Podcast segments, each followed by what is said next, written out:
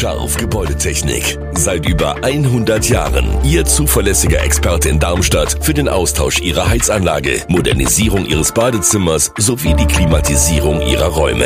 Erwarten Sie mehr von uns, als Sie es gewohnt sind. Scharf Gebäudetechnik.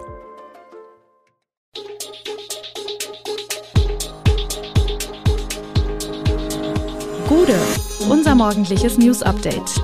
Das Wichtigste aus Südhessen für Sie im Überblick. Guten Morgen aus Darmstadt an diesem 5. September.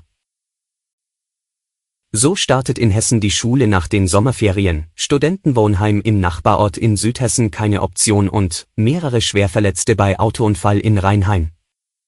Das und mehr gibt es heute für Sie im Podcast. Endlich wieder Schule. Heute beginnt in Hessen für 787.000 Kinder und Jugendliche das neue Schuljahr. Rund 59.000 Erstklässler gibt es 17.00 mehr als im vergangenen Schuljahr. Die Gesamtzahl der Schüler von 787.000, die um 25.000 größer ist als im Schuljahr 2021-2022, sei unter anderem auf den Zuzug von Migranten zurückzuführen, erklärt Kultusminister Alexander Lorz, CDU. 13.000 Kinder und Jugendliche sind ukrainische Kriegsflüchtlinge. Daher wurden auch nochmal 200 ukrainische Lehrkräfte eingestellt, die Zahl der Intensivklassen werde von 700 seit Kriegsbeginn im Frühjahr auf 840 erhöht. Sie starten mit zwei Präventionswochen, jeder Schüler und auch das Schulpersonal bekommt kostenfrei drei Corona-Tests für die freiwillige Testung daheim. Maskenpflicht und Distanzunterricht seien im Eskalationsplan Ultima Ratio, erklärt Lorz, CDU. Außerdem wird ab September schrittweise das neue Videokonferenzsystem Big Blue Button an allen hessischen Schulen flächendeckend eingeführt. Andere Lösungen, wie Microsoft Teams, sind dann nicht mehr zugelassen.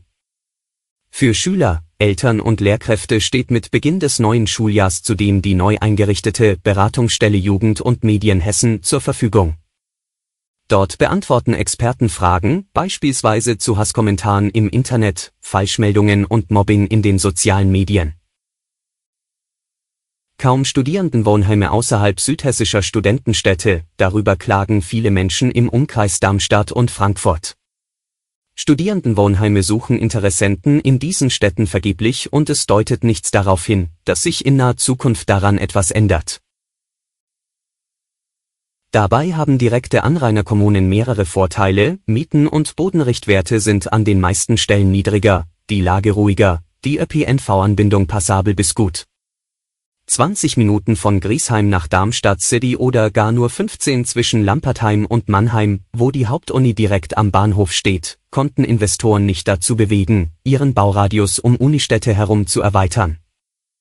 Umgekehrt gilt aber, Anrainerkommunen haben für Studenten oftmals JWD-Status, das heißt ganz weit draußen, nennt das Studierendenwerk Darmstadt eine der Ursachen.